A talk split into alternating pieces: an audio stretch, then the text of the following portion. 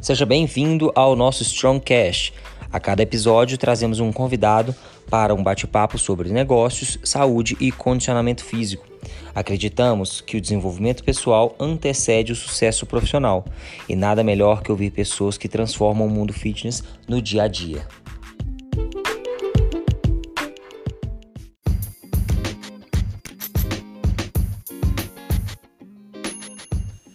No episódio de hoje, mais um episódio solo.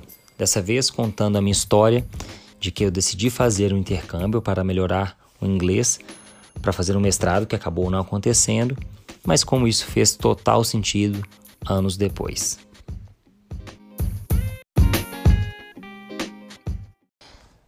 Vários ouvintes e amigos próximos me pedem para poder gravar um episódio contando um pouco da minha história, um pouco de como eu cheguei aqui, eu sempre falo com eles que eu não, não tem nada de tão interessante assim para ser contado, mas eu acho que tem alguns pontos que são bem interessantes de serem falados aqui, porque eles mostram como algumas coisas que a gente faz e que no momento a gente dá um sentido para ela, mas que lá na frente os pontos se conectam de uma outra forma muito interessante ou até melhor do que a gente tinha planejado.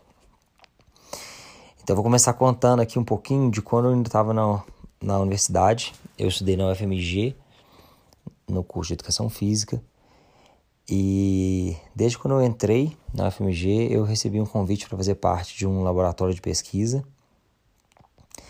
E gostava muito do meio acadêmico. Então, no segundo período, eu já estava publicando artigo e participando de congresso.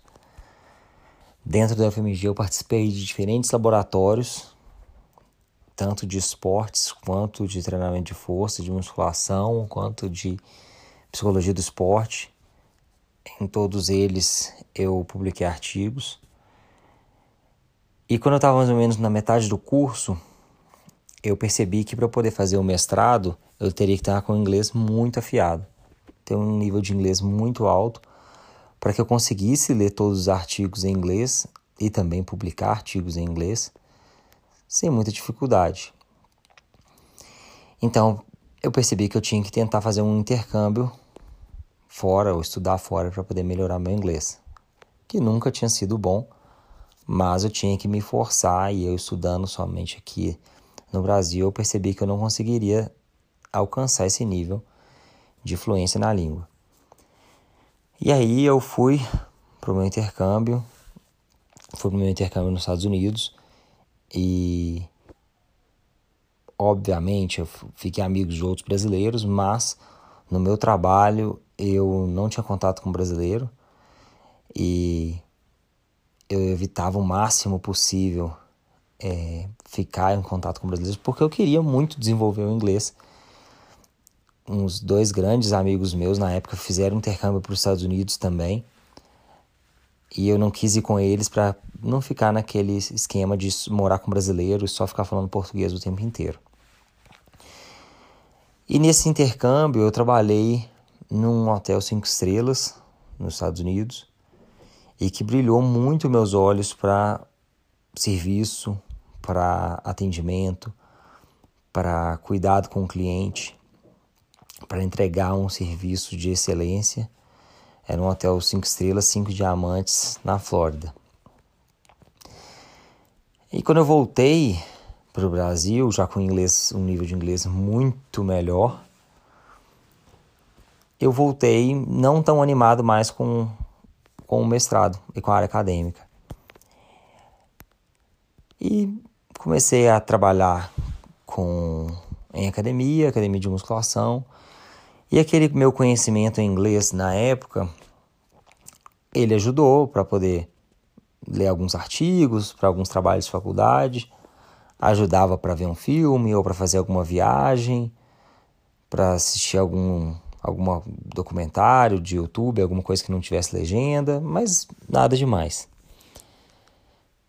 E alguns anos se passaram eu trabalhando em musculação, trabalhava na companhia atlética.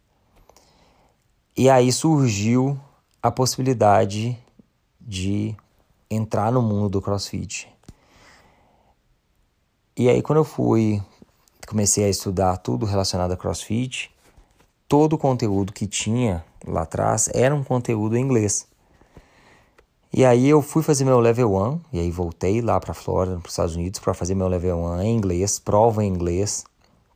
Na época que eu fiz não tinha o level 1 ainda no Brasil. Algumas pessoas faziam na Argentina, e enfim, Estados Unidos, Canadá, mas ainda não tinha no Brasil. Fiz, passei de primeira na prova em inglês, voltei e comecei a procurar muito conteúdo sobre CrossFit.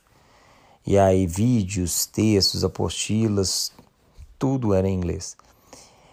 E aí eu saí fazendo outros cursos também, então fiz cursos, outros cursos nos Estados Unidos, é, e, e, além de outros estudos de materiais que chegavam aqui no Brasil.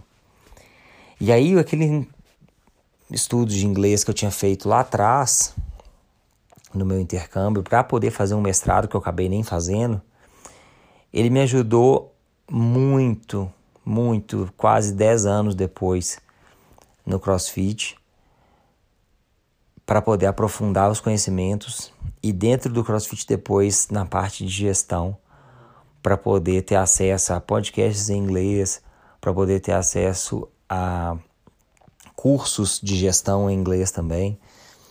Então, uma por mais que às vezes você faça alguma coisa que seja que você está fazendo por algum motivo naquela, naquele momento e aí acabou que não deu certo, né? Eu não fiz o mestrado. Mas lá na frente, às vezes aquilo faz um sentido. E aí você vê que tudo é perfeito, tudo tem seu tempo, tudo em algum momento se encaixa.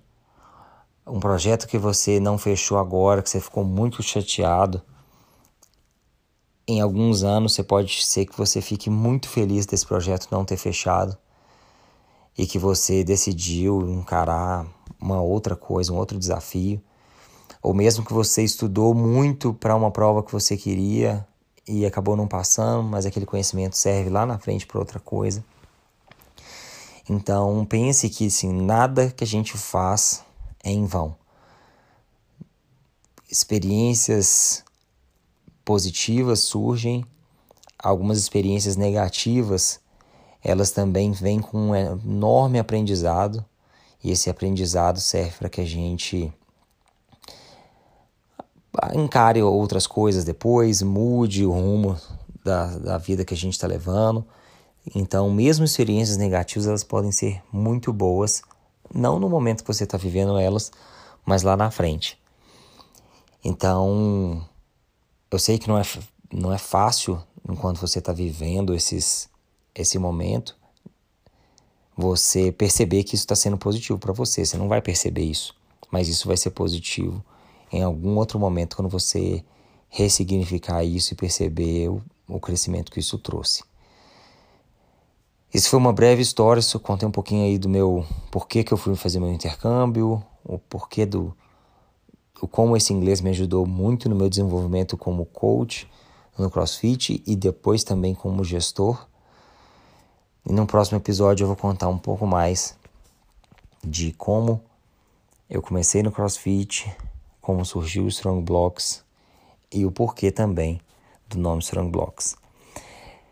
No último episódio que eu que eu falei aqui sozinho para vocês, eu recomendei um livro que foi o Soul for Happy. Hoje eu vou recomendar um outro livro que tem um pouco mais a ver com esse tema que eu estou falando.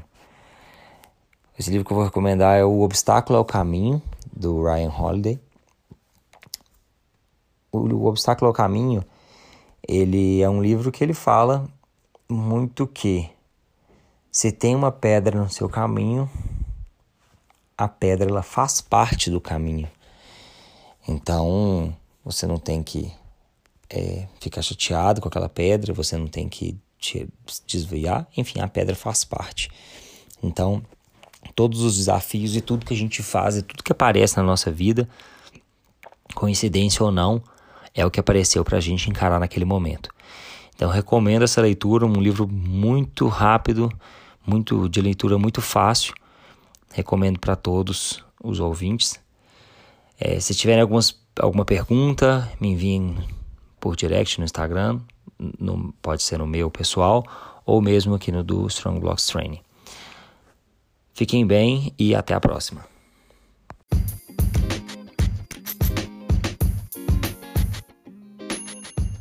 Espero que tenham gostado dessa minha história Curtam e compartilhem esse episódio com seus amigos. Sigam o Strong Blocks Training no Instagram, no YouTube e também acessem nosso site. E até a próxima.